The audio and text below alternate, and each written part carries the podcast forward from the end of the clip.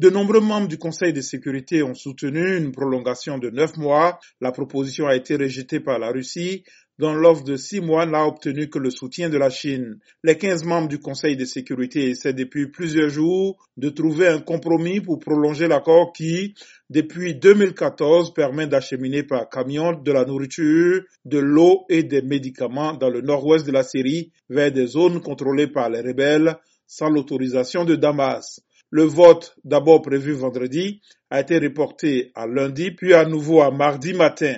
Les convois humanitaires ont terminé leurs opérations lundi soir. Le corridor d'aide ne pourra pas reprendre ses activités tant que les Nations Unies ne l'auront pas autorisé à nouveau. Ce mécanisme doit être renouvelé tous les six mois en raison des pressions exercées par Moscou, allié de Damas.